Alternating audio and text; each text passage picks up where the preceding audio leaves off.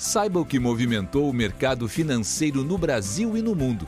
Você está ouvindo o Análise do Dia, um podcast original do Cicred.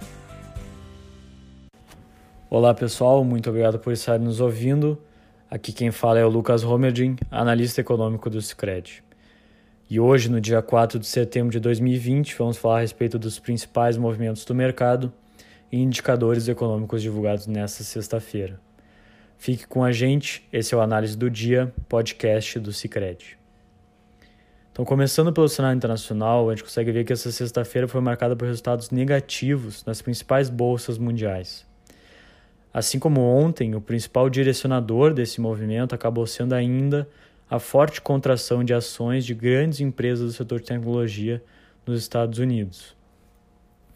A forte venda de papéis de empresas como Google, Apple e Facebook durante o dia de ontem e amanhã de hoje acabou levando as bolsas europeias a fecharem o dia em forte queda. O FTSE 100, por exemplo, em Londres, acabou caindo 0,88%. O DAX em Frankfurt, na Alemanha, acabou recuando 1,65% e o CAC 40 em Paris acabou recuando em torno de 0,89%.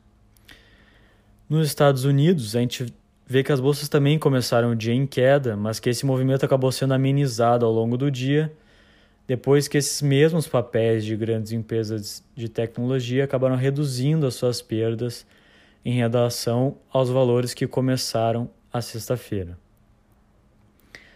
Parte dessa melhora das bolsas ao longo do dia de hoje também pode ser atribuído à divulgação dos dados do mercado de trabalho nos Estados Unidos referentes a agosto.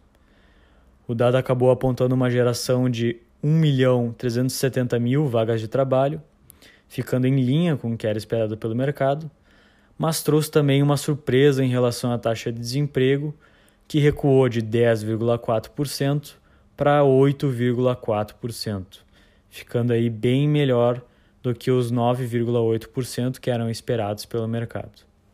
Então, nesse contexto, a gente vê que o Dow Jones recuou em torno de 0,56%, o S&P 500 acabou recuando em torno de 0,81% e o Nasdaq acabou recuando 1,27%.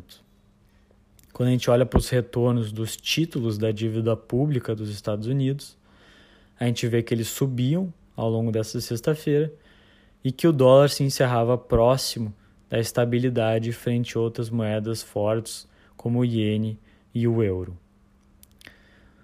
No cenário doméstico, quando a gente olha para o Brasil, a gente vê que a redução da preocupação fiscal nos últimos dias, com o encaminhamento da reforma administrativa ao Congresso e a aprovação da extensão do auxílio emergencial a um valor reduzido, acabou abrindo espaço para que a bolsa deixasse um pouco essa dinâmica dos últimos dias, que estava mais vinculada ao cenário fiscal, e se aproximasse do movimento das bolsas no exterior. Então, nessa sexta-feira, esse movimento acabou permitindo o Ibovespa avançar 0,52%, o que deixou a bolsa cotada a 101.241 pontos. Esse movimento acompanhou a redução da perda das ações de tecnologia dos Estados Unidos e acabou interrompendo aí um período de três quedas consecutivas da bolsa nessa sexta-feira.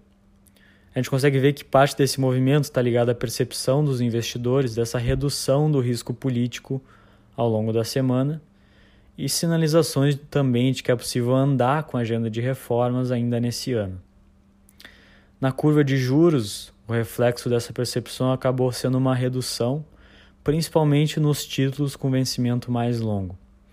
O título com vencimento em 2022 teve sua taxa reduzida de 2,79% para 2,73%, então uma queda de 5 pontos percentuais, enquanto o título com vencimento em 2027 teve sua taxa reduzida de 6,72% para 6,63%, então uma redução de 8 pontos percentuais.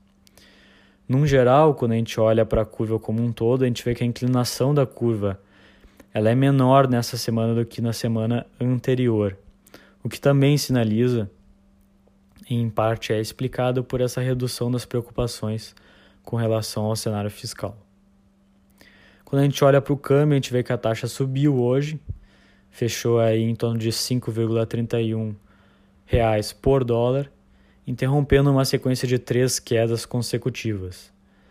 Parte desse movimento de procura pelo dólar pode ser explicado pelo feriado da segunda-feira, em que os investidores procuram posicionamentos em dólar para se manter seguros de qualquer movimento que possa acontecer ao longo do final de semana e da segunda-feira.